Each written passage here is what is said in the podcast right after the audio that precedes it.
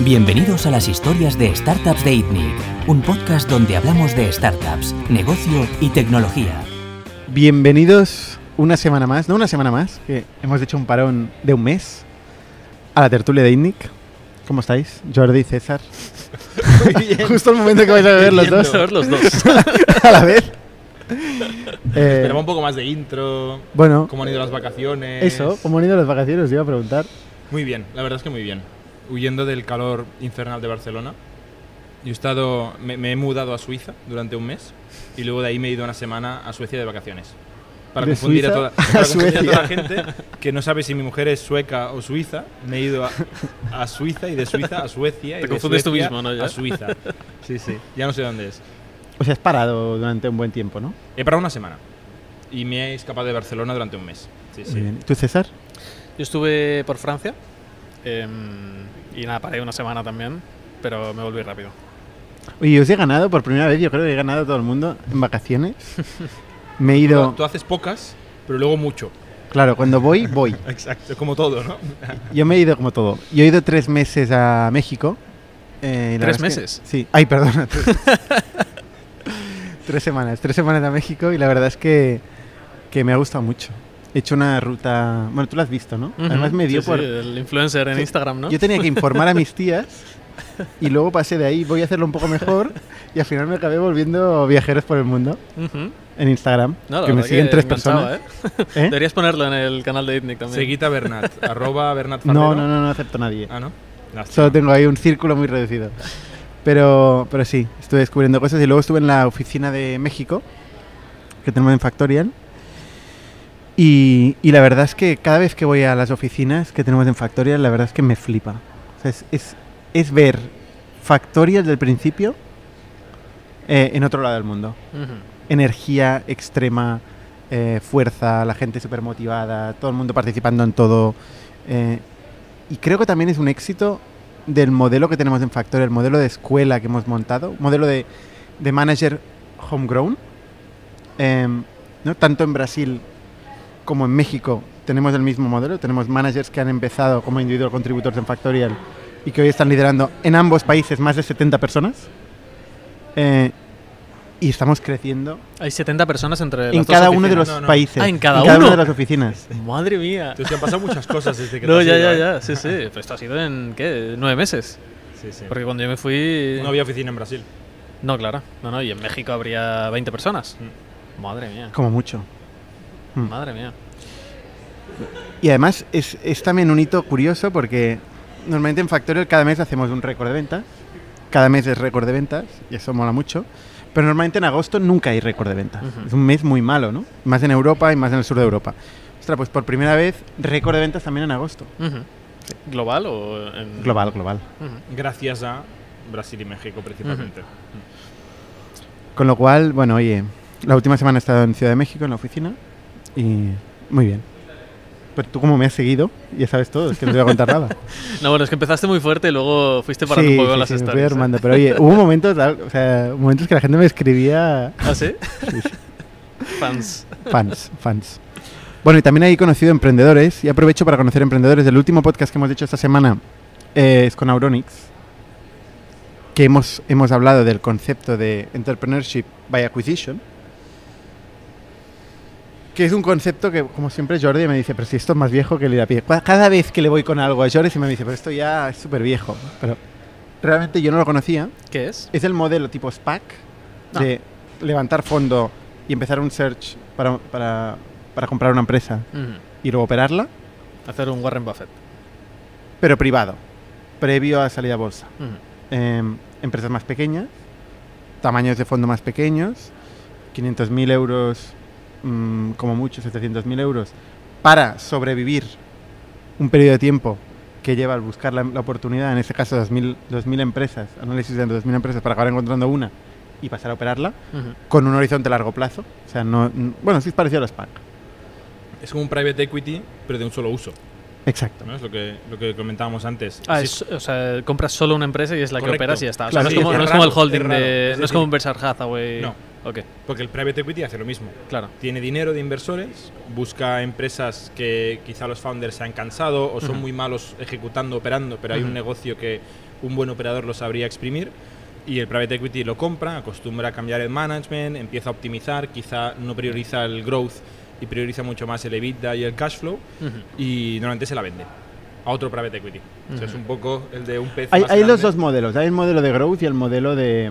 O sea, el modelo, de- modelo de growth tipo build up, Ujú. comprar y, consolidar y- y varias consolidar, empresas, ¿no? Y modelo más de buscar eficien- eficiencia operativa. Sí, sí. Y es muy curioso como gente que compra competidores y les baja el CAC a todos.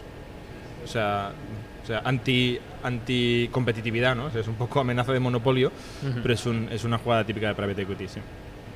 Hablando de bajar el CAC, no sé si estáis viendo los tweets y tal que están haciendo varios, varias gente.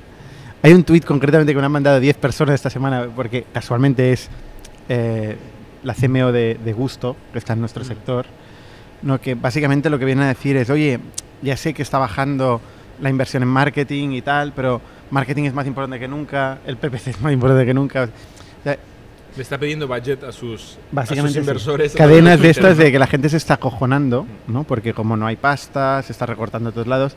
Básicamente hay gente que dice, oye, no recortéis ventas eh, porque va a ir a peor. O no recortéis marketing porque va a peor. Oye, yo estoy de acuerdo. ¿eh? O sea, la mejor forma de reducir el CAC es vendiendo más. ¿eh? Que yo creo que la gente se está un poco Sí. asustando demasiado. Si tienes caja. Si tienes El caja, problema es si no tienes caja. pero es que na- nadie tiene caja infinita, ¿no? Igualmente tienes que tener valentía. Sí, pero tienes más valentía con un año o tres años es de verdad. caja que con cuatro semanas de caja. Y hay muchas startups, incluso grandes, que vienen del modelo de que cuando tú dices voy a levantar una ronda, la levantas, que iban en plan, levanto un millón, seis meses, otros cinco millones, seis meses, 20 millones, seis meses. Y de repente ya no hay más millones y habían planificado que les duraban seis meses los millones. O 12. Pero es que pasan muy rápido los seis meses. O sea, la crisis esta empezó en marzo. Estamos en septiembre, ya han pasado los seis meses. Entonces, Sí, a, sí. es- a este dile que crezca. Sí, pero la gente tiene que ser creativa. Si tienes un SaaS y, por ejemplo, puedes cobrar de forma anual y eres capaz de invertir en volumen y reducir los paybacks por debajo de 12 meses, estás creando un motor Sí, claro. de caja. Sí, sí, sí, sí. Si Bueno, todo sí, esto sí, es cierto, no sí, tienes un sí, problema. sí, no pero es que la gente no piensa en eso. No. La gente empieza, vamos a reducir budget, vamos a reducir marketing, vamos a reducir contenido, ventas. A mí hay una cosa ¿Y que qué me pasa? Sube el CAC. Sí, no sí, baja, es sube. evidente, Sí, sí, es evidente, porque los costes fijos no te los, o sea, cuestan mucho más de quitar y son muy dramáticos de quitar. Yo es que Y- estoy teniendo esta conversación sistemáticamente, por eso lo... Pero hay una cosa que a mí siempre me ha sorprendido mucho, porque en general nosotros, o sea, Silicon Valley y el mundo lo, lo conocemos bastante, ¿no? O sea, nos seguimos, tenemos experiencia, pero operamos de manera diferente. Y a mí una cosa que siempre me ha chocado de muchas startups de Silicon Valley, incluso buenas, que acaban teniendo éxito, es que les parece normalísimo comprar eh, duros a cuatro pesetas, o al revés, vender duros a cuatro pesetas, ¿no? O sea, invertir en Google, en Facebook, eh, millones para generar centenares de miles de facturación. Que es una cosa que a nosotros en general ni se nos ocurre. O sea, es que es una estupidez. Pero es como arrancar la máquina y ahí es bastante común. Claro, ahí esto solo lo puedes hacer si vas muy sobrado de capital riesgo y vas muy sobrado de múltiplos, porque claro, te diluyes mucho, ¿no? Pero si el VC está un Bueno, a poco... ver, tampoco es que sean gilipollas. O sea, al final es. Hay, Mm. hay, un, hay, un, hay un modelo que lo, lo sustenta. Lo que pasa es que puedes, puedes estirarlo lo que quieras. O sea, normalmente o hay un modelo de repetitividad, Sí, pero claro, de a los cinco recurrencia, de años. repet- Bueno. Sí, ya, ya. O hay un modelo de volumen y mejora de márgenes. Bueno, que esto es todo el tema del quick commerce y este tipo de modelos de negocio, que cuando ya has Ese ganado, es el tema. o Uber, ¿no? Uber es el, el caso típico, ¿no? Que les costaba más dinero un viaje de Uber que lo que pagaba el cliente. Y dices, ya, pero cuando yo sea el monopolio, entonces ajustaré precios y lo recuperaré todo. ¿Qué pasa? Que todos muertos cuando pase esto. De hecho, concretamente en el caso de Uber y muchos, Bueno, Uber Eh, no- está- de muerto nada, ¿eh? mm, pero, pero Lyft está por debajo su valoración que lo que han levantado. Uber mm, creo que no está muy lejos. O sea, que Bueno, todo este es otro tema. segmento... Ah, vale. O sea, muerto entre tema. comillas. Bueno, mu- muerto, muerto, creo que Uber vale 60 billion y Lyft 5 o 3, no sé. No, no tengo los números en la cabeza. Pero, lo- pero sí que lo he mirado porque este verano, entre otras cosas, he visto la serie Super Pumped. ¿Tú Ah, lo has he visto? No. ¿Tú lo has visto la serie Super Esta Pumped? no. Esta no. Porque... Ostras, es buenísima, ¿eh? ¿Sí? Os la recomiendo. Es que leí críticas eh, y se me pasaron las ganas, pero, pero sí, la tengo que ver. Pues es buena, ¿eh? Ya. A mí me gustó mucho We Crash, que creo que ya la comentamos. Es mejor Superpump. Sí. Me ha gustado más. ¿Ah, sí. sí? Es la historia de, de- de Uber. A ver, es que es más. O sea, We Crash es un show. Pero es que no es un negocio. Pues que creo que We, WeWork era un show. Claro, no, pero es que es, No es humo, es humo. No, no hay nada, no hay, no, no hay nada. O sea, todo es show. Pero Uber no es show. Uber es un cambio del modelo de, tra- de trans- de transporte del mundo, de las personas, ¿no? De- entonces, eh, eh, se ve el tipo de cultura súper agresiva que tiene Uber, ¿no? Y lo que más me sorprende es que en la selección ellos validan que las personas sean cabrones. O sea, tienes que ser cabrón para entrar en Uber. ¿Y cómo, cómo miden eso? Pregunta explícita. O sea, lo ¿Eres un preguntan. Sí. ¿En serio? ¿Cómo de cabrón eres? Wow, del 1 al 10. Pero tú imagínate la personalidad que le da eso, a la empresa. Es malo, ¿eh? Tóxico. Ya, ya. Pero diferente. Porque tú pre- preguntas a las empresas y dice, todo el mundo te va a decir que no, no, aquí la gente es la hostia. Y miramos que todo el mundo sea la hostia y que es súper honesto. Somos los más cabrones. eh, ¿no? y tal. Pero claro, tú tienes de golpe una empresa que tiene que romper las reglas completamente. O sea, Uber es un... Cada ciudad que abrió eh, recibió amenazas, eh, denuncias de- del gobierno, se tuvo que enfrentar a todo el mundo. Entonces, ¿cómo vas a entrar ciudad por ciudad de una forma que eh, pueda romper con todo eso? ¿no? Y a la práctica, pues bueno, engañaron a todo el mundo. O sea, detectaban si, si eras un miembro del gobierno o trabajabas para la policía y tal, y veías otro Uber. Ujú. Engañaron a la Apple Store, eh, yo qué sé, bueno, y luego escándalos sexuales, escándalos de depresión, burnouts de la hostia constantemente. Ujú. Lo cual, terrible, a ver que no haya matices, es terrible eh, la cultura de Uber. De hecho, acabó con el CEO saliendo por la ventana. Pero el crecimiento que consiguió, el impacto que consiguió eh, y el cambio de modelo de transporte que consiguió es innegable también. Y al final acabó generando una cultura que no puedes decir, bueno, es una cultura como cualquier otra empresa. No, es una, es, es una cultura muy agresiva, muy diferente. Mucha gente puede no apetecerle, pero al menos todo el mundo sabía lo que había, eventualmente. O sea, ellos eran upfront con ello en las entrevistas. Hombre, en el momento que te preguntan cómo de Ya. cabrón eres. Y un- Eh, tendríamos que invitar a Pau Ramón. Pau Ramón. Casi, CTO de casi Factorial. Es uno de los primeros empleados y de founder Uber. de. Factorial, El fue CTO uno de de los Uber. primeros empleados. Bueno, fue virtualmente. no, lo fue y luego lo echaron del país. Bueno, sí, ya lo explico en, en la- en el, podcast de Itney, lo podéis ir a buscar. Pero sí. Pero era otro pero- Uber. Era un Uber, El del principio de todo, ¿eh? era el Uber del principio de todo, sí, sí, que eran limusinas y tal, tal. Mm. Luego también, bueno, el modelo de cómo de agresivos son con los con los eh, drivers, ¿no? Sí. Ujú. Bueno, luego ahí hay un Muy debate. agresivos. Hay un debate que, por una parte, el mercado del taxi, vamos a llamarlo así, o transporte privado, no sé cómo se llama, el mercado del taxi, eh, está regulado. O sea, no es un mercado libre. Y luego hay gente que argumentaba que Uber es como la liberalización del mercado, ¿no? O sea, tú entras ahí y tal. Pero luego hay otro argumento que es decir, oye, eh, este mercado ha sido intoxicado por 25 mil millones de dólares. O sea, no es un mercado libre. Es alguien que ha puesto mucho dinero, ha deformado el eso- mercado. por eso no deja de ser libre, ¿eh? Y- pero uno lo deforma el gobierno y el otro lo deforma 25 billón Vale, privados. pero, pero, pero, Pero no es la oferta siempre, y la siempre demanda. tiene más billón el gobierno, No ¿eh? es la oferta y la demanda, ¿sabes? O sea, se, se, se, se deformó el mercado Pero ¿cómo que no es la oferta y la demanda? O sea, había, no, había porque estaban también. subvencionadas. ¿Subvencionadas por qué? Los, Por la- Venture los Capital. Claro. Pero Venture Capital es un dinero privado. Sí, pero en este caso es tan bestia el impacto que tuvo. Bueno, pero esta es la tesis de, de SoftBank, ¿no? O sea, oye, puedes Sí, llegar. Con un, como puedes ejemplo llegar a bueno, generar una ventaja como ejemplo bueno o malo. Mm, Ahora terrible. Porque, pero literalmente SoftBank invirtió en Uber. O sea, Y en es, y la, Wi- es la y en misma WeWork. WeWork, sí, sí.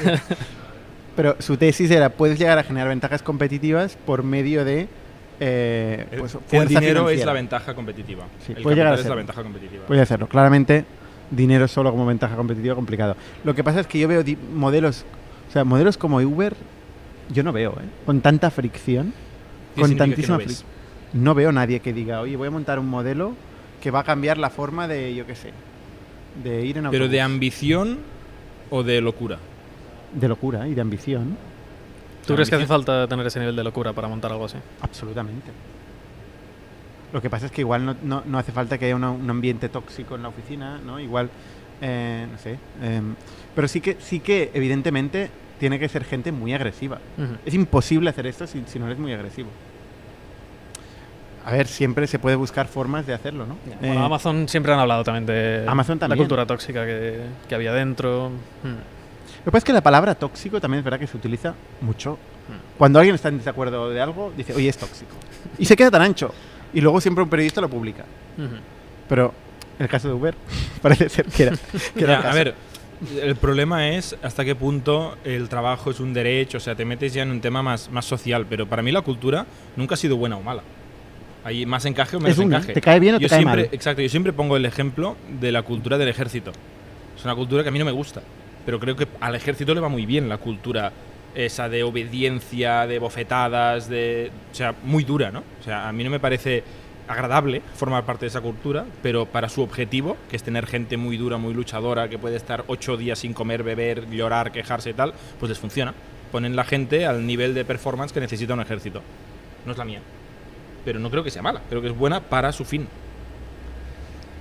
Lo que, lo que Debate, debate Es que es por complicado, eso ya- ¿eh? porque ya- realmente o sea, una cultura tóxica de ese tipo puede llevar a situaciones de abuso de poder y historias así, donde al final tampoco estás jugando con gente racional, sino que estás tocando la psique de, de la gente para que hagan lo que tú si hay quieres. abuso, esto no es cultura. Por, O sea, por el eso abuso digo, es abuso pero- y es malo. Al final es donde pones la línea, que es lo de siempre. Que Correcto. es- es, el, abuso, eh, el abuso es muy abuso y es malo. Ahí Sí, no sí. tengo ninguna duda. Sí, sí. Pero es cierto que hay ciertas culturas que empujan más a que pasen este tipo de circunstancias que otras. Bueno, y Marx te diría que.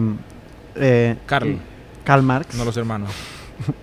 Qué pena Eh, que no esté Juan, ¿no? te, te diría que, que no todo el mundo tiene la capacidad de elegir. Eh, el trabajo, ¿no? Que es cierto. Es, es verdad que el mundo ha cambiado mucho, ¿eh? Y, Pero sigue y en el mundo cierto. tech hay mucha reemplazabilidad de trabajo, la gente puede mover fácilmente en, en muchos ámbitos, no todo el mundo, evidentemente no todo el mundo, Eh, pero bueno, eh, eso es el caso de Uber, os recomiendo a los que no habéis visto Superpump que la veáis. Vale, o sea, has abierto con este comentario último 15 temas. Uno, que no hemos Marx. hablado. No, Marx, no, no, por ahí no me voy a meter. Eh, no, pero has hablado de WeWork y de SoftBank. Eh, se ha hablado mucho este verano, mientras estábamos fuera, sin podcast, de Perdón. Flow, Es verdad. la nueva startup de Adam Newman, que tampoco tenemos mucho a comentar, pero bueno, sí que ha sido una Na- de las nadie noticias tiene de mucho este a verano. comentar, pero... Yo creo que nadie, nadie, ni, ni, ni Adam Newman, ni Mark Andreessen.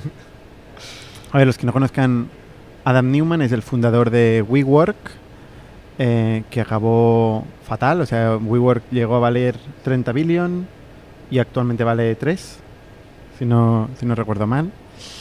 Eh, salió con un net worth, salió de WeWork con, un net, con una, unos assets valorados en 2 billion. Salió con cero y luego negoció y acabó rascando un billón y pico, dicen las fuentes. Es muy fuerte empezar una startup que genera cero valor. Cero valor, al menos a los accionistas. O sea, llegó a levantar 20 billion Uber y ahora, ahora vale 3. Eso es el, el tipo de agujero que, que ha dejado en, en costará SoftBank llegar, particularmente. Ya no a la valoración, sino al, mar- al capital levantado. Sí, sí. Pero- y que el founder se vaya con 2 billion o con uno y pico es fuerte, ¿eh? El concepto. Y dices, hostia, pero este tío o sea, es un, un poco un ladrón, ¿no? Es un ladrón. Pero dices, bueno, No Es- sé es si es un un ladr- ladrón. Pero ¿cómo es que consiguió Porque el otro con- quería con un darle el dinero. O sea, no, no lo ha hecho en contra de la voluntad. O sea, al final llegaron a un acuerdo donde se le pagó ese dinero, no lo robó. Acordaron pagárselo. ¿Cómo es? ¿Llegó a un acuerdo con el board? A ver, esto no es, no es público. O sea, no Solo lo- solo lo sabe No, no, no, quiero decir ¿Vale? que hay que historias, hay historias, pero no, no- que yo sepa no está confirmado. Pero se le echó de malas, eh, quedándose él con cero, y luego, digamos, para ir de buenas, se llegó a un acuerdo, que esto pasa muchas veces. Ujú. Cuando alguien se va de malas, el que se va también puede hacer mucho daño. Entonces se Ujú. llegó a un acuerdo por temas de marcas, patentes, propiedades y historias, donde lo que yo he leído es que se llevó más de, más de mil millones de dólares. Eh, y bueno, claramente dinero tiene, porque ha comprado miles de pisos de real estate Miles de por pisos. Estados Unidos. O sea que claramente algo se llevó. Ujú. Oye, mensaje a los VCs que nos estén escuchando, no echéis a los founders, a los CEOs. Te va a va a salir- costar un billón. Va a salir un billón. No, realmente, realmente es curioso como un, un founder que se va así, ¿no? con estas relaciones, porque al final, incluso levantando estas cantidades, eh, había agujeros en los contratos que, que- que le acaban dando un poder fáctico al CEO. Y es una cosa que también hay que entender. O sea, quien, quien está controlando la compañía, el crecimiento, la visión, tiene un poder fáctico. Bueno, se va eh, y al cabo de... Bueno, desaparece del, del- del panorama mediático. Parte del acuerdo es no digas nada durante dos Correcto. años. Eh, aparece al cabo de dos años, hace una entrevista con... ¿Cómo se llama el periodista? Aaron Roskin o algo así. Aaron Roskin. Eh, un tío muy listo. Le hace todas las preguntas. El tío responde bastante bien a, a No, todas. me lo he inventado su nombre. Eh, Sorok- no, Sorokin no. Bueno, Eh, New York Eh, Times. en cualquier caso, Después de esto, pasa mm, seis meses y se anuncia que levanta con Andreessen Horowitz, uno de los VCs más conocidos del mundo, 350 millones de euros. Y dices, ¿cómo puede ser? ¿Cómo puede ser que vuelva a pasar lo mismo? Con nada. Con nada. no hay nada. Con nada. O sea, él ha, eh, él ha invertido, pero nadie sabe los detalles, pero lo que, lo que hemos leído, perdón, se llama Andrew Ross Sorkin. Que Esto, pobre señor. he dicho Sorokin yo. Le, yo he dicho Aaron Roskin. Perdón, Andrew Ross Sor- Sorkin. Eh, este. Adam Newman parece ser que ha comprado 3.000 propiedades. No queda claro si las ha comprado él de su bolsillo, si las ha aportado a la compañía. O sea, esto nada se sabe. Si son propiedad de él y luego las alquila a la empresa, o sea, los tejemanejes que ya hizo en WeWork, huele mal, ¿no? O sea, Es que además eso, o sea, esto no lo A hemos ver, comentado. yo- Obviamente no entiendo lo que- sabemos, no, no lo sabe nadie. Yo entiendo también que los inversores se han protegido contra esto, ¿no? Sabiendo lo que ya ha pasado. Ya, pero es que los de antes tampoco eran tontos, ¿eh? Bueno, pero no, no se sabía que iba Ya. a pasar de esa forma. Era menos ¿no? la primera vez. Claro. Ahora ya. Oye, pero, una- pero es que esto se protege todo el mundo, ¿eh? O sea, una de las la primera cláusula de un pacto de socios es toda la propiedad intelectual de la empresa pertenece a la empresa. Sí, sí, sí. No puedes entrar en transacciones con la empresa. Claro, sí, sí. operaciones vinculadas y tal cual. Lo Sí, que pasa sí. es que, joder, están creciendo tanto, ta, ta, ta, ta, que él lo iba pasando como anexo en los boards, por lo que, por lo que he leído, ¿eh? Y, lo- y lo- el board lo aceptaba. ¿Sabes? Típico anexo. Ya. Saben un montón de cosas. Por cierto, te vendo el dominio, te alquilo el dominio por un millón de euros al mes. Hostia. Eh, La verdad es que cuando tienes un trabajo que implica firmar papeles, y no tendría que decir esto, ¿eh? no, no lo digas igual. Pero bueno, acaba, va. ¿Qué pasa? Cuando firmas muchos papeles, eh, son muchas horas leerse todos los papeles, revisarlos y tal. Entonces, tienes dos opciones. Bueno, tienes una opción en general, que es tener equipo con quien confías y que se ¿Qué lo lean. qué es lo que pienso yo contigo? Ya, y, y yo con otro, y otro con otro, y al final hay alguien que espero que se lo haya leído. Nosotros lo leemos todo, tío. Yo soy de los que leo, Tú eres de los que leen. Sí. O sea, a mí eso es lo que me da mucha confianza. pero no todo. Y firmo muchas cosas. Y, y claro, tú piensas aquí, eso, lo que dices tú, ¿no? Un, un- un tal de, sí, movemos la oficina de la planta quinta a la planta sexta. Y por cierto, tal, ¿no? Eh, Oye, Jordi es la única persona que. Tú vas a un notario, tú cuando llegas a un notario y te sientes ahí y te dan el típico mm, fajo de papeles que Ujú. tienes que firmar, Hasta esta mañana. nadie, nadie. Bueno, luego nos cuentas. Afirmando unas cositas. Em, nadie lee lo que. O sea, ya dices, es muy tarde, ya No, es que estoy al claro. final del funnel ya. O sea, tú imagínate que te dan 200 papeles y que te pones a leerlos delante del notario. Y te da casi vergüenza decir, no, pero espera un momento que me lo voy a leer y Pero, entenderlo eh, todo. No dices, bueno, vas a firmar y tal. Bueno, hay una persona que se los lee, que es Jordi Romero. Y yo he visto como más de cuatro ¿Te veces. lo lees todo en el notario? No, pero leo en diagonal. Cuando llegas a firmar, ya te los has leído tantas veces que Claro. ya tienes un poco memorizado el contrato y vas a buscar las partes importantes y repasas en plan, ¿el último cambio que hemos hecho está Ujú. puesto o no? Bueno, más de cuatro veces ha encontrado errores. Y, y te diría que más de 15, ¿eh? O sea, O sea, muchos Pero en errores. plan que llevároslo y volved a, volved a ¿En imprimir. Sí, sí, sí, pero muchas veces, ¿eh? Y Bueno, es que en la época cuando empezábamos también... ahí estaban todas mal. O sea, las primeras cuatro que fuimos tú y yo a notario, las primeras cuatro, las cuatro estaban mal. ¿En serio? Pero luego de las próximas 50 o no sé cuántas, quizá. Sigues encontrando 10 errores. más, sí, sí. Pero eh, errores garrafales y, y no eh, su- mm, subsanables, como por ejemplo en una escritura de constitución o de ampliación de capital, en España hay una cosa muy pa- particular, que es que las acciones están numeradas. Tú Ujú. no tienes 10 acciones, tienes de la 1 a la 10. ¿no? Entonces, si Ah, nosotros. bueno, esto siempre está mal. Sí, pero tipo que tú tienes de la 1 a la 10, Bernat tiene de la 8 a la 12 y yo tengo Hay overlap, ¿no? de la 10 a la 15. Y dices, ya, pero ¿quién Las tiene la compartimos. 10? ¿Y No, no, hay overlap y luego esto es un problemón. No, Tienes es que, que no tirar tiene atrás transacciones Ya, y ya, tal. ya. Oye, un consejo para todos los eh, emprendedores que nos escuchan, tenéis que tener un co-founder que lea los contratos. es de lo mejor que os puedo decir, ¿vale? Em, Bueno, Flow, Flow. no sabemos mucho. Eh, yo sigo pensando que, que es uno de los mejores vendedores y, y, Tú lo defiendes y mucho y es que speakers, todavía no lo entiendo y por qué lo speakers que he visto, porque es un tío que tiene un carisma que te Pero caes es de la yo no silla. lo veo el carisma, yo lo escucho y me parece humo. Tiene carisma, tío, la gente le sigue. No, no, eso, La eso gente le duda, sigue. eso sin duda. y, y- y que ya veremos. O sea, es cierto que el problema que pretende solucionar existe, que es que el, el modelo de alquiler y relación con el propietario es una mierda, eh, pero ya veremos qué pasa, ¿no? De momento sabemos muy poco, pero bueno, son, son old news, pero es que habla- hemos hablado de WeWork, había que comentar esto. Al final, eh, lo que está proponiendo es un tema que es bastante interesante. La gente vive de alquiler. Estamos en una recesión. hay pocos propietarios en muchos países, en España no tanto, está muy distribuida más distribuida la propiedad, pero hay algunos países donde está muy concentrada la propiedad. Y siempre la gente tiene, tiende a pensar que el pago del alquiler es tirar el dinero. Pero claro, por otro lado dices, bueno, si me compro una- un piso, me voy a estar atado 30 años de una decisión que he tomado hoy, ¿vale? Pues dice, voy a cambiar eso. Voy a decir, oye, tú pagas el alquiler, este alquiler es eh, a costa de una compra y no tienes que decidir hoy qué compra y dónde. Vas a vivir en un modelo de habitaje que va a ser más o menos homogéneo en cualquier ciudad eh, y, y tú vas a poder ir cambiando eh, cuando te apetezca, te puedes mover, te puedes estar, siempre es el mismo entorno donde tú tienes un espacio común, tienes una serie, una comunidad, el concepto de comunidad del que tan a- habla em, este hombre y, y eventualmente tú puedes convertir todos esos pagos de alquiler en una propiedad, en un activo.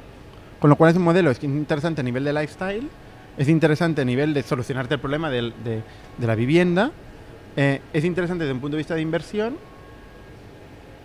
y además te facilita mediante software, siempre hay, meta ahí el Ah, software, con está. una app, Eso ya no cuela. todos ¿no? los servicios que necesites, todo está ahí, ¿no? Y es autogestionable, es muy cómodo. A ver, si sonar suena muy bien, pero claro, es en los detalles donde... Sí, igual que WeWork suena bien. Claro. Y es Bueno, útil. WeWork- Bueno, es un WeWork, coworking. WeWork- Es, es- es Sí, útil, pero como- es un buen para coworking, empresas es la hostia. Bien gestionado. Sí, no, no, sí. correcto. Nosotros somos clientes de WeWork.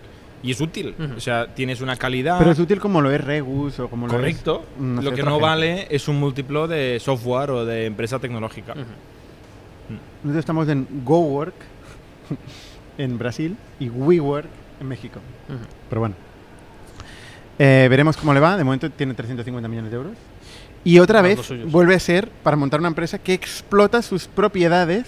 mm, mm, Parece ser, no sé lo ni- sabemos, pero tiene No, no. mala pinta. No, no, esto es lo que dicen. Esto es lo que dicen. Bueno.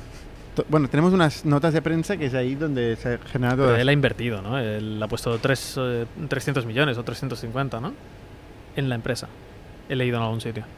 Y es que he leído cosas contradictorias, con lo cual no sé cuál es la verdad. No hay, no hay mucha O información. sea, yo he leído que ha comprado todas, esta- todas estas 3.000 propiedades de propiedades. real estate. Bueno, y luego hay otra historia, ya que estamos aquí profundizando con la historia de Flow, que él resulta que invirtió, él creó un family office cuando sacó este billion de WeWork, creó un family office, este family office se dedicó a invertir en emprendedores y un día invirtió en dos chicas, dos emprendedoras, que montaron este mismo concepto Ah, sí. este mismo concepto, tal cual, idéntico. Eh, él compró y hizo un acuerdo con ellas que tenía una especie de derecho de compra para conseguir una posición de control en la empresa. Em, esta empresa crece, bueno, itera, pivota, ta, ta, ta, acaba encontrando un modelo. ¿Qué es este? ¿Qué es este? Para escalar. Y entonces en aquel momento necesita pasta. Él no quiere o no puede meter más pasta. Entonces ellas les dicen, oye, tienes que renunciar al derecho de, eh, de compra porque si no, no podemos, nadie va a invertir en la compañía. Renuncia al derecho de compra, primero, eventualmente, y, ba- y bajo presión. Al cabo de tres meses dice, bueno, em, que ya me, me voy del consejo porque no sé qué. Desaparecen dos miembros que tenían el consejo, desaparecen. Y al cabo de tres meses se anuncia que monta Flow. Fuerte, ¿eh? Bueno, ¿en qué estado estaba la empresa cuando él salió? Bueno, había levantado ya más de 20 millones. Ah, o, sí. o no, perdón, más de 50 millones. No sé, no, no me acuerdo ahora la historia. Luego, luego lo pondremos en las notas. Ujú. Eh, pero sí, sí. Y, y- y y bueno, y con actividad y con, y con este plan, con este Ujú. mismo plan. ¿no? Ahora veremos si se denuncian unos a otros o no, tal. Bueno, Supongo que- si supongo que no es podía legal, hacerlo. Pero, Bueno, pero es un poco, pero es un poco Al límite. un poco al límite. ¿eh? Sí, sí, no, a ver, el límite de la ética seguramente lo cruce. Pero bueno. Pero bueno, hablando de batallas legales, yo no sé si tenéis, Jordi, ¿tienes novedades de, de Elon? Hace días que no hablo con él, pero eh, sí que leí esta semana que hubo como un primer, una reunión, un hearing, no sé cómo se dice, una, una, una vista, que se dice Ujú. una vista, una vista pre, prejuicio en octubre y ya empezaron como a mostrar por dónde iban a ir los tiros y otra cosa que ha pasado en agosto es que ha habido un whistleblower, ¿no? Ha habido un Mm. chivatazo de un ex eh, directivo de Twitter responsable de seguridad que ha empezado a rajar básicamente de un montón de cosas que él avisaba y no le hacían caso. Eh, temas de quién tenía acceso a los back office, Eh, luego también han salido varios casos de espías de otros países que tenían acceso, o sea, empleados de Twitter que eran espías de países mm, con democracias o no- Supuestamente. o- ¿No? Creo que algunos están demostrados, pero bueno, de, Ah, de sí, países. India, India.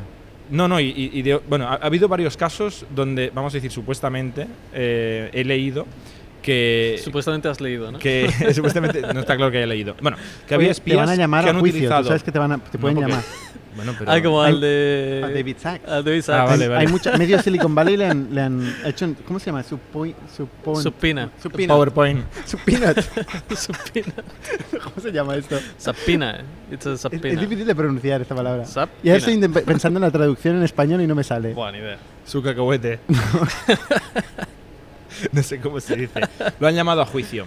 Por y les han tweets. pedido sus SMS. ¿Cómo es llamar a juicio en español? No lo sé, no tengo ni idea. Llamar a juicio. No. Ya está, da igual. no es un concepto.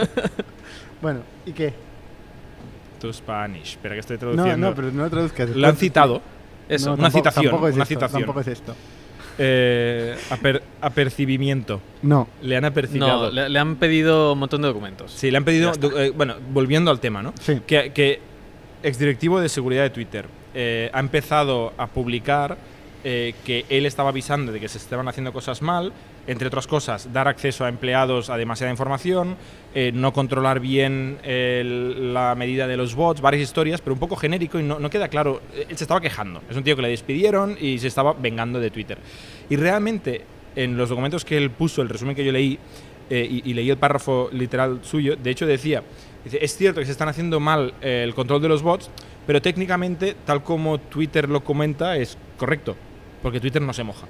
Twitter Ujú. dice, sí, tenemos unos MDAOs, pero por otra parte hay un porcentaje de bots, pero no, no, no se vincula demasiado, ¿no? Lo dice muy, muy genérico para no pillarse los dedos, lo ha hecho bien en ese sentido Twitter protegiéndose, y ahora Elon Musk está intentando usar esto para defenderse, y una de las cosas que me hizo mucha gracia es que el abogado de Elon Musk decía, oye, ¿cómo es que no salió en la due diligence que había todos estos problemas de seguridad que el board ya lo sabía?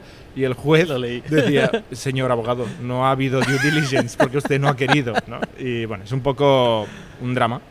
Eh, y no tiene buena pinta para Elon Musk, por lo que he estado leyendo, y también por lo que dice el, el precio del stock, ¿no? que no, no acaba de creerse que acabe pasando la, la compra. Porque hay un delta importante entre el precio de Twitter y el precio de compra. Si tú te crees que... Pero que- entonces- ¿Dónde está la entonces, ¿en qué acción quedamos? ahora? O sea, ¿pasará la compra o no? ¿Tú qué crees? ¿Que pasará la compra o no? Eh, yo no soy abogado de Delaware. Pero que, que- porque cuando dices que tiene mala pinta... yo creo que le obligarán a comprar. Yo lo no que sé qué escuché es que pasará, sería muy raro. pero yo creo que perderá Elon Musk. O sea, Seguro. perderá el juicio. Seguro. Pero no sé Lo- si no lo sé obligarán a comprar. después, Porque claro, es que obligarte a comprar una empresa por eh, 44 billion me cuesta... de- porque no los tiene el- en el banco los 44 billion, ¿sabes? Cada O vez sea, menos. Cada vez menos. No, pero esto al juez le da igual. Mm, claro que le da igual. Al juez, Claro. claro que le da igual. Bueno, pero si obligas a que compres, tienes que tener dinero para comprar, ¿no? Yo lo que escuché es algo, y lo voy a decir así de, de memoria muy mal. eh, me parece que fue en el, en el podcast eh, donde David Sachs cuenta lo de la. Salpina. Sí. Eh, que no harán, eh, o sea, no le forzarán a la compra porque esto sentará un precedente que eh, a Delaware no le interesa sentar. ¿Sabes? O sea, Delaware, el sitio donde se incorporan la mayoría de, de startups de alto crecimiento, en bueno, startups en general en Estados Unidos, no le interesa que esto sea parte de, la- de su jurisprudencia. Pero es que ¿cuántas veces pasa que una persona diga, oye, impulsivamente, voy a comprar esta empresa?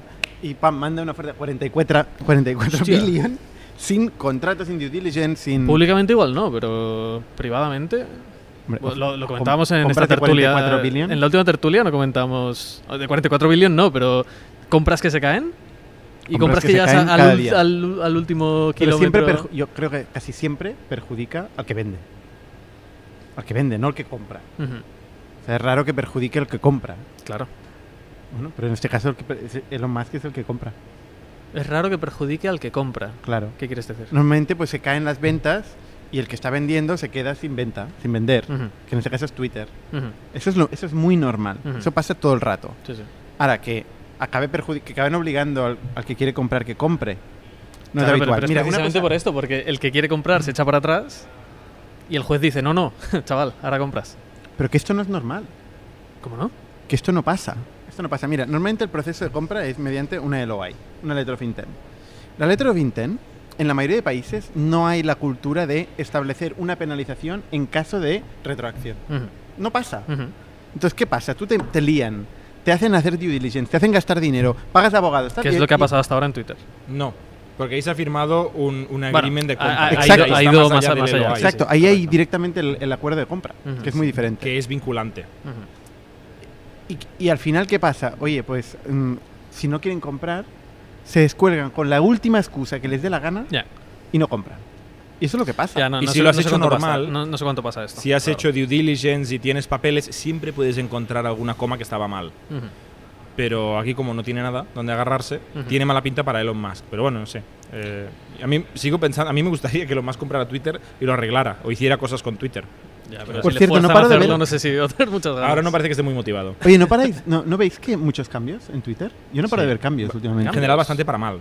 Veo más features, sí. más cosas en Sí. todos lados. Ah, sí, lo de los tags esos que han puesto en Twitter, en tweets, ¿no? Sí. Eh, el hot take. Sí, eh, correcto. De todo. Correcto. Incluso están diciendo que van a sacar el edit. Sí, sí, probando bueno, no, ya lo están Pero sacando. solo en Twitter Blue, ¿no? Sí. Que yo ni tengo acceso a Twitter Blue, que no, no me han dado la opción ni de comprar. ¿Tú pagarías? Si me quitan los anuncios, yo, yo pagaría. Tú le debes mucho a Estoy Twitter. harto ¿eh? de ver Getir, tío, todo el rato en Twitter. ¿Cuántos followers tienes tú? Muchísimos.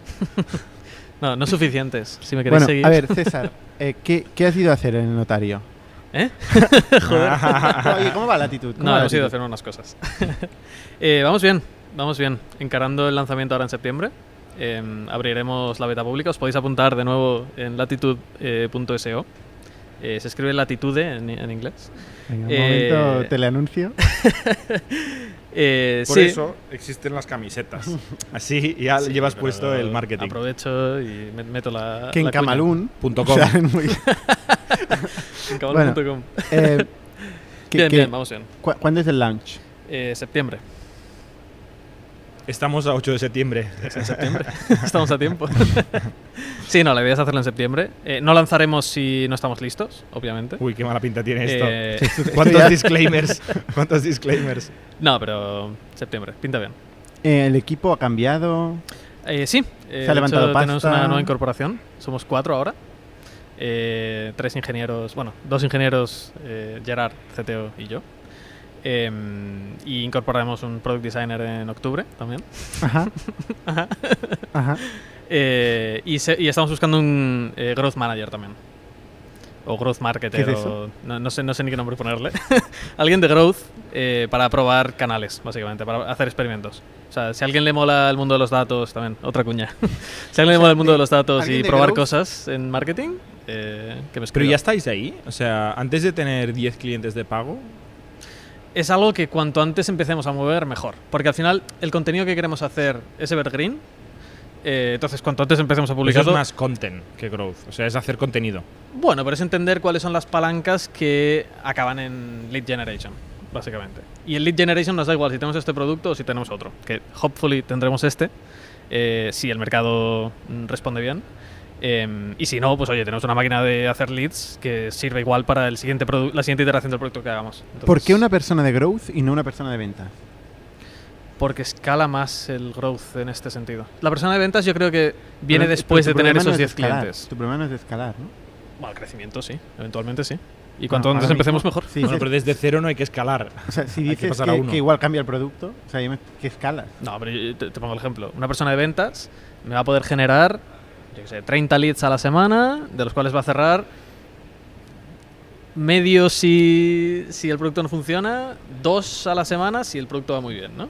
Eh, a- a- en, en las primeras etapas. Con una persona de marketing que esté mm, centrada en generar brand, en... yo qué sé. ¿Brand? Sí, claro. ¿Brand? Claro, obvio. Lo que te queda para, para brand. Bueno, por eso mejor empezar cuanto antes. Claro. Para mí brand es... O sea, yo como no sé el producto que el mercado va a aceptar mejor, pero sí que sé el contenido que le interesa a mi target, puedo empezar ahora mismo a... O sea, hacer comunidad y contenido tiene todo el sentido del mundo, ¿eh? sí, sí. Pero para mí esto es más con- contenido y comunidad que growth o ventas o brand. Pero bueno. De- Define growth, igual tenemos una definición distinta. Oye, lo de la comunidad está totalmente sobrevalorado, ¿eh? O sea, para, para, para Dice, dice el que hace siete podcasts, eh, cuatro newsletters, eh, coworkings, eh, eventos. Pero, a ver, una cosa. Nosotros tenemos 150.000 personas Un saludo a nuestra comunidad de oyentes de ITNIC. No, yo hablo de yo hablo de como método de adquisición de clientes. Ah, vale. A ver, o sea, estamos hablando de No, es más cuando tú fidelización, no tienes ¿no? pasta y estás empezando, o sea, tienes que priorizar y tienes que es, es otro caballo de rey. O Ujú. sea, hay que ir a ver prospects y convencerles ¿Sabes? Sea, ¿Qué coño de comunidad? O sea, comunidad es... Bueno, pero, no, es, mon- no es excluyente. no es excluyente, pero eh, al final tienes un euro, tienes que meterlo en algún sitio, ¿no? O sea, tú puedes al final resumir todo en que tienes un euro donde lo pones. Y tienes que acabar secuenciando, Coño, euro- ordenando las cosas. El euro lo puedes cosas. dividir en, en unidades más pequeñas, es la suerte del dinero. que puedes dividirlo. Ya, y cuando empieza a dividir te lías. Bueno, depende si lo divides mucho o no.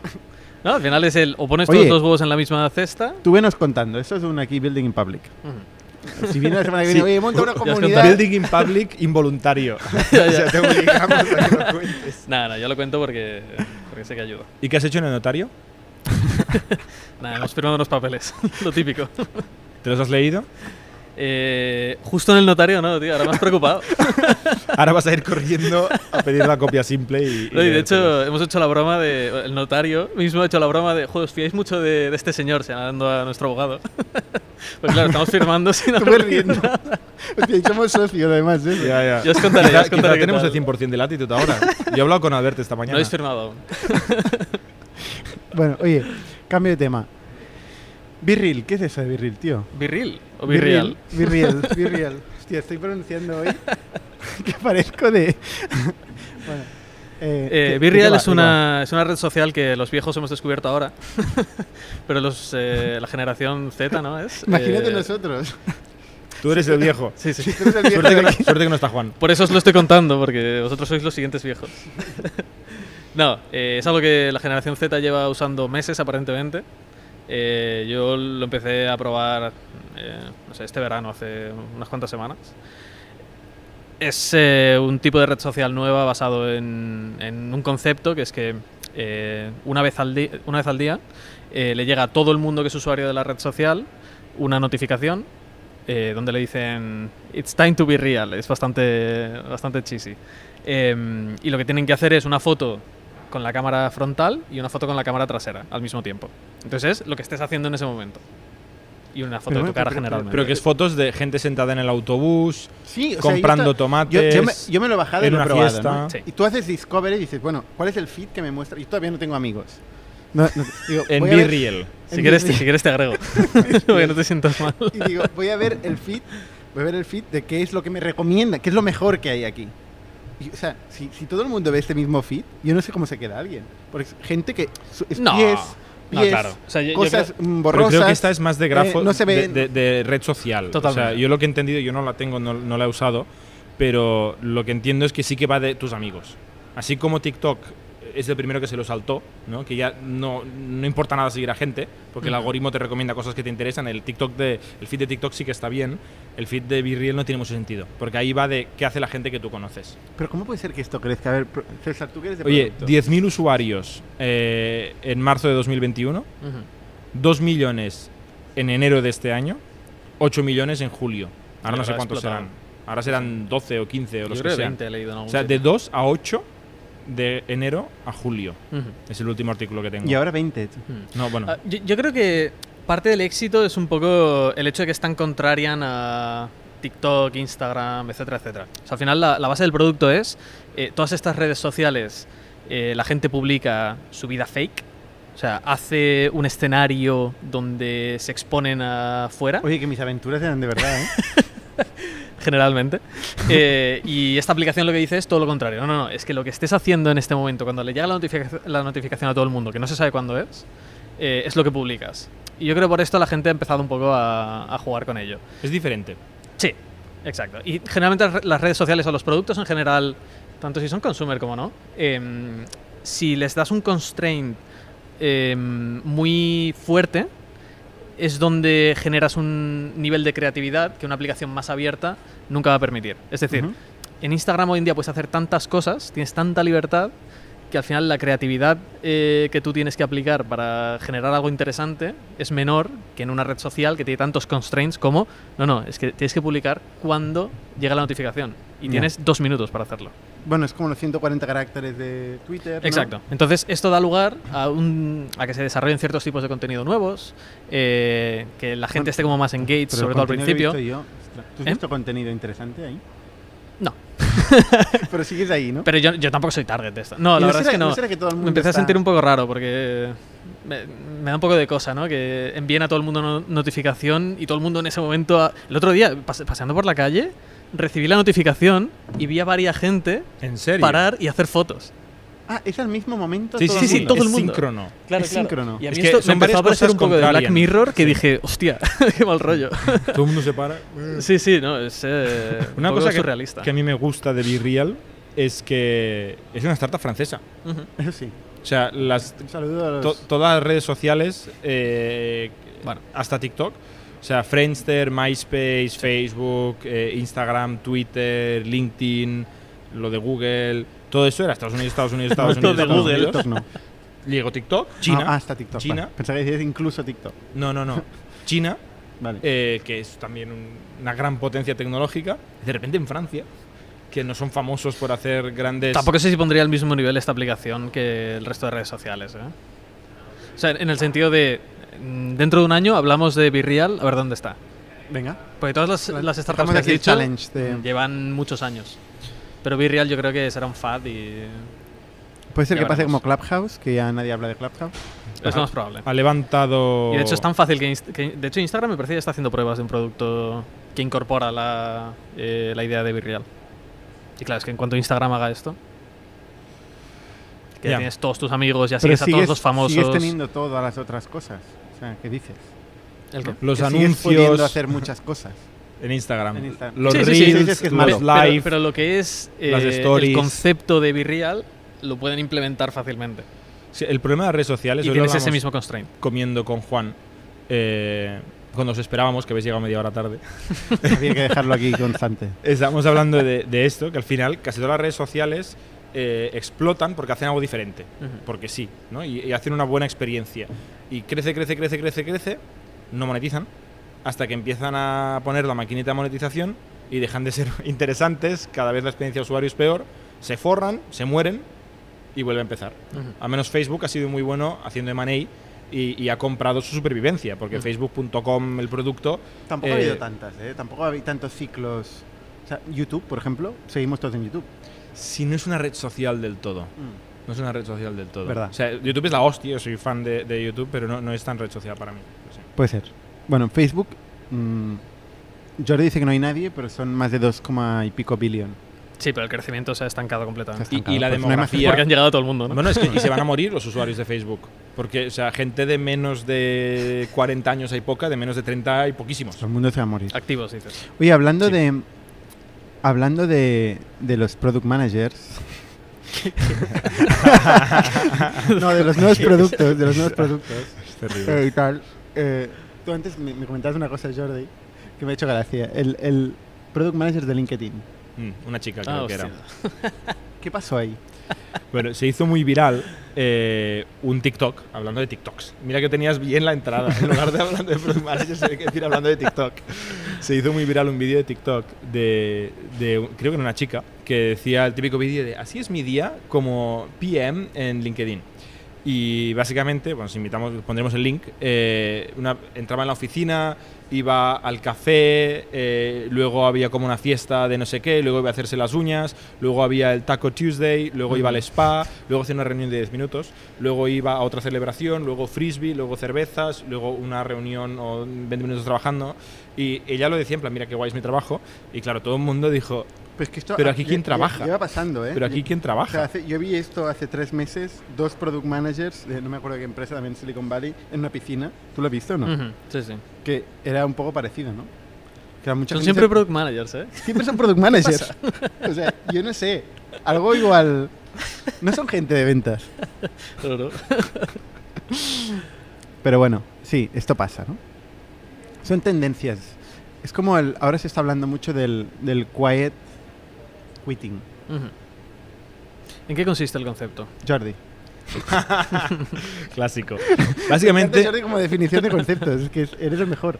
consiste, el, el diccionario, ¿no? Claro. Consiste en dejar de trabajar, pero no dejar de cobrar. Ah, básicamente, eso ¿no? O sea, hay, esto, hay- ¿no? el- la, la- la tendencia del año pasado era el de Great Resignation, Ujú. que es la gente que estaba hasta las narices de su trabajo y dejaba el trabajo y se iba a hacer una cosa más, más mm, valiosa para la persona, o nada, o descansar, o lo que sea, ¿no? Y, pero claro, ahí dejas de cobrar. ahora se está poniendo de moda el concepto de quiet quitting, que es decir, me importa tan poco lo que hago, esto es mi opinión, ¿eh? Eh, valoro tan poco mi trabajo, mi organización, mi misión, lo que sea, eh, pero no quiero dejar de cobrar. Así que básicamente me rasco las narices, eh, caliento la silla suficiente para que no me echen, pero yo reconozco enfrente de mis amigos y mi círculo más cercano que ya no hago nada. Y, y es una tendencia a la gente que dice, estoy harta de trabajar, pero no Yo he de cobrar. escuchado esto, Pero ¿eh? no de cobrar. Se me ponen los pelos de gallina, pero lo he escuchado de verdad, de gente que lo cuenta. Y lo peor de todo es que a veces la reacción de la gente que lo escucha es decir, hostia, qué bien, ¿no? Qué suerte. Vida solo hay una. ¿eh? Aquí hay un tema también cultural, ¿no? Yo creo que en algunas culturas eh, se aplaude el, el que se escaquea o el que manga algo o el que se ahorra algo, ¿sabes? O sea, en plan, hostia, Que así, no, así nos va, ¿eh? qué cabrón, tío, ¿cómo, cómo, cómo has conseguido esto, no? Em, pero bueno, sí, obviamente es Bueno, malo esto. O sea, no funcionan las cosas si la gente no hace lo que tiene que hacer. O sea, separar al mundo. Necesitamos que cada uno haga un trocito de algo para que entre ¿Pero todos creéis se que esto realmente está muy extendido? Hacer quiet quitting. En latitud hay alguien haciendo quiet. Esto seguro que no. es fácil de comprobar también. En Factorial es más difícil de cuatro. comprobar. Sí, sí, sí. Bueno, en fin. eh, así no. También, no- perdona, ¿eh? Sí. Yo creo que ahí es el típico concepto que le gusta mucho a la prensa. Sí. O sea, es fantástico Sí, sí, hablar sí, de sí. esto y nosotros hemos caído, eh, pero Sí, que en realidad son tonterías que, siempre han pasado, pues lo habéis dicho antes, ¿no? Siempre ha pasado esto, pero ahora le hemos puesto un nombre y de repente todo el mundo lo habla. Bueno, yo desde el COVID, por ejemplo, sí que había oído mucho, o había leído mucho post en Reddit de gente, developers sobre todo, que decían que trabajaban para 3, 4 empresas Ah, al sí, mismo sí, tiempo. Y hasta con el 11. COVID. Hubo Hasta uno 11, famoso hasta Desde luego 11. fue 11. Sí, sí. Que luego tampoco, o sea, la gente en Reddit puede poner lo que quiera, que igual luego no es verdad. Sí, pero me lo creo un poco. Yo también me lo ¿eh? creo. Me lo creo un Yo poco. también me lo creo. Y en YouTube hay, hay varios canales de YouTube que hacen como comedia de esto y lo hacen muy bien. El típico tío que tiene tres ordenadores, hace un zoom mientras hace otro, mientras escribe por Slack. Hay el típico meme de gente que enchufa el ventilador al mouse para que se mueva el mouse y loguee actividad. Porque hay empresas que traquean la actividad, Claro. teclas picadas y mouse moviéndose y tal. Algo de, algo de cierto habrá en todo esto, pero bueno, esperemos que sean excepciones. Vale, bueno, vamos a las preguntas. Nos quedan pocos minutos. Eh, la verdad es que se me ha ido. Me- se me santo Teníamos cielo. 90 temas para hoy, ¿no? Sí, teníamos. Es que tengo aquí una lista que no hubiera acabado ni en tres horas. Eh, pero bueno. A ver, ¿qué, qué pregunta la gente? No le caen bien los franceses a César, dice un tal Masumi Motsuda. Joder, pues para no caerme bien. ¿Cuál es la dirección del pitch? Calle Pujadas número 100. ¿Vale? Estáis todos bienvenidos aquí en Barcelona. Eh, Uber no es vainilla. ¿Cómo va Latitude? Ya está contestado. Más o menos está contestado, ¿no? Em, ¿Cómo medirían el desempeño de un equipo de desarrollo? Esta pregunta es muy difícil. ¿eh? Es muy difícil. Y es, bueno, objetivo de grandes discusiones y, y tal en muchas En líneas de código, ¿no? En líneas de código. Bueno, históricamente se había Es llegado broma, a ¿eh? medir en líneas de código. Eh, obviamente no es la forma de, de, de medir el desarrollo. Al final la forma... Un, negocio, eh, voy, a dar mi opinión, ¿vale?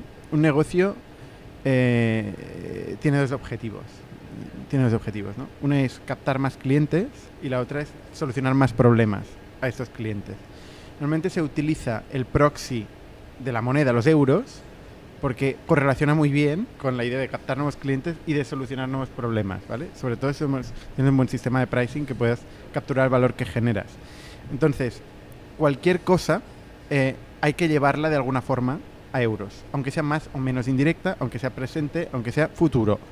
Eh, entonces, nosotros una de las cosas, por ejemplo, en Growth, y voy a poner como ejemplo Growth porque, porque creo que lo hacen muy bien el equipo de Jonathan, es cualquier iniciativa la llevan eh, a, a euros futuros, a euros futuros de un trailing 12 months. O sea, no, no van más allá de 12 months, ¿vale? O sea, tienen que tener un impacto en 12 meses, cualquiera de los proyectos que generan, y calculan este impacto agregado de 12 meses. Luego calculan el nivel de incertidumbre, eh, que pondera de una manera o de otra a estos euros, em, y luego calculan el coste. Y el coste pues lo determinan los ingenieros, que al final, como forman parte de este proceso de decisión, ellos mismos se comprometen cuando dan un coste en unidades de tiempo, que al final se traduce también en euros. La diferencia entre el impacto y los euros eh, restados es el impacto que tiene el proyecto. Y con eso se prioriza. Y luego con eso se hace el seguimiento. Entonces es muy fácil medir en euros el impacto de estos proyectos de desarrollo. Vale, esto es más fácil en proyectos de growth que en proyectos más de producto, en proyectos... Estás, estás haciendo trampas hablando de, de estar más cerca de la generación de clientes. Claro, hay una Mm, correlación es más directa. fácil como más cerca estés del cliente. Evidentemente es más fácil en ventas ver el desempeño que, Correcto. que el que hace una tool del back office. Correcto. Bueno, pero al final, al final sí o sí tienes que acabarlo midiendo en impacto cliente, solucionar problemas o generar más cliente. Yo, o sea, cualquier cosa que no me lo puedes explicar en estos términos, no lo voy a entender. Entonces, haz el esfuerzo, oye, si te dedicas a una tool del back office, haz el esfuerzo de encontrar cuál es el impacto en estos dos términos que vas a tener. Yo voy a aceptar la incertidumbre por el hecho de que no está directamente relacionado con el, con el, con el top line directo, pero, eh, pero sí o sí esta es la línea de, ra- de ra- racional de priorización y de medir impacto que, que- que me permite Sí, discutir. pe- pero una cosa es eh, qué es lo que utilizas ra- para racionalmente priorizar y otra cosa es cómo mides el desempeño de esta gente. Porque esta gente lo puede estar dando todo y equivocarse muy fuerte. Y pasa el 90% del tiempo. O que eh, la compañía priorice un producto o producto priorice una feature y el desarrollador haga muy bien una cosa que no va en ninguna parte. Ujú, ¿Sabes? O sea, hay, de- hay codependencias. claro. Es muy difícil. Pero no podemos decir es muy difícil quedarnos ahí tan amplios. O sea, eh, yo creo que el primer ¿crees paso mejor es implementar entender... una solución incorrecta o no implementar una, una solución para medir esto? No, no, hay que implementar una solución, pero tienes que partir de Incluso por si qué sabes haces... que es incorrecta. Primero tienes que entender por qué haces lo que haces. Luego, cómo lo vas a hacer y cuándo. Y luego ver si lo has hecho o no. O sea, a mí me da igual las horas que trabaje la gente. Me da igual eh, las líneas de código que haga. Pero si nos hemos propuesto que vamos a hacer X y no lo hacemos, ¿por qué no lo hemos hecho? Pero X en... O sea, cuando dices vamos a hacer X, hablas en euros. en euros, sí. No, no, Y- en euros, pero un momento, en euros en coste. Que es que, es- que esta es la parte fácil. Ok. En co- el coste es tiempo. Es tiempo, la gente tiene la manía de querer cobrar una nómina cada mes. Sí, pero O sea, no- imagínate, imagínate un caso un poco extrem- eh, eh, ridículo. Que BeReal dice, ahora vamos a... eh, el CEO de BeReal dice, ahora vamos a hacer vídeos, aparte de fotos. ¿Vale? Y el equipo de ingeniería hace una solución de la hostia súper rápido para hacer vídeos. Lanzan vídeos y ni el tato usa vídeos. ¿Cómo mides la... ¿Sabes? El desempeño del equipo de tecnología Claro. que ha hecho muy rápido una solución buenísima que no sirve de nada, que ha tenido cero impacto en el mercado. Exactamente lo mismo que te he dicho en el caso de Growth de Factoria. Tiene ¿eh? cero impacto. No, no, pero es que el impacto es a posteriori. Pero es que yo estoy hablando de impacto proyectado. O sea, No, no, pero ¿cómo mides el desempeño de esta gente? Pues que, que cumple con lo que. Lo que Vale, o sea, ha sacado vídeos. Ha sacado vídeos en tres meses. Con Sí, lo cual les damos todo el bonus. Claro. aunque No, nadie- ni- nunca un desarrollador tiene bonus. Eso es otro tema. No, nunca Bueno, conseguiremos. Les damos un desarrollador- 10. Les damos un 10. O Porque sea, para mí tendría mucho sentido cómo medir el un variable. ¿eh? pero nunca van a tener un ¿En base variable porque como la gente no sabe determinar Claro. este problema tan indeterminístico, pues antes llegaremos a Marte que determinar la performance o la, o la métrica de un desarrollador. Bueno, este es el tipo de discusiones que tenemos normalmente, ¿no? O sea, a la práctica, al final lo que hace es, oye, tienes que priorizar en base a, a- a pilas, o sea, poner arriba del todo tu máxima prioridad eh, y que eso pase y luego van- va, va pasando un long tail de cosas que no te esperas y te sorprendes. Eso es la, a la práctica va siendo la forma de medir. Y luego ves la buena fe, la calidad del código, eh, ves otra serie de cosas, ¿no? La, la colaboración entre equipos, Mm. eh, La agilidad, la el agilidad, cambio. sí. ves un conjunto Pero es de más- cosas que al final es humano, es más un arte difícil de objeti- objetivizar. del manager, del manager del equipo de desarrollo, que es quien tiene que determinarlo. Ujú. Eh, no hay más, ¿no? ¿Estamos de acuerdo? Vale. Em, a ver, ¿creen que las métricas como cobertura de pruebas son más vanidad y no están aterrizadas a la realidad de un proyecto? Sí. Sí, vale. Eh, hice un pedido a Camalún hace dos semanas y la factura llega desde una empresa de Croacia. Bueno, Camalún tiene una parte de la producción que la subcontrata a Croacia. ¿eh? Y, es un- otra parte, otra empresa en Croacia, que es quien hace pedidos, ¿vale? Eh, produce, quiero decir, los pedidos. Hola chicos, buen regreso. Dado que las exigencias del cliente suelen ser mayores, ¿qué sugieren a la hora de desarrollar un MVP de SaaS de gestión? César. ¿Eh? No, es que bueno, nos hemos pasado de la hora, he dejado de escuchar, perdona. Ah, perdón. Hostia, es verdad, es muy tarde. Es que esta pregunta está cada semana, ¿eh? La pregunta de cómo hacer un MVP. Y, y es normal que esté cada semana porque es de lo más difícil que hay. ¿no? Cómo hacer un MVP es eh, easier said than done. ¿Pero qué sugieren a la hora de desarrollar un, un MVP? eh, Semana que viene, apúntatelo y lo hablamos. Venga, va. Sí, porque es un tema muy largo. Sí. Dejamos aquí? Sí, sí. Vale, pues vamos a seguir con el pitch, que ya no nos acordamos de, de cómo hacer un pitch. Por suerte no lo hacemos Ah, no, nosotros. tenemos gente fuera. Ah, vale. Están, están empujando ahí la puerta. Vale, vale, vale, vale. Vale, vamos. Oye, pues muchas gracias a todos. Nos vemos la semana que viene. Queda muy bien. Chao. Somos un ecosistema de startups tech de Barcelona, creadores de Camalún, Kipu y Factorial, entre otras. Ofrecemos más de 5.000 metros cuadrados de coworking a startups y organizamos eventos diarios para discutir negocio y tecnología hasta la saciedad. Desde ITNIC Fund invertimos en equipos con capacidad de construir grandes productos y negocios. ¡Te esperamos!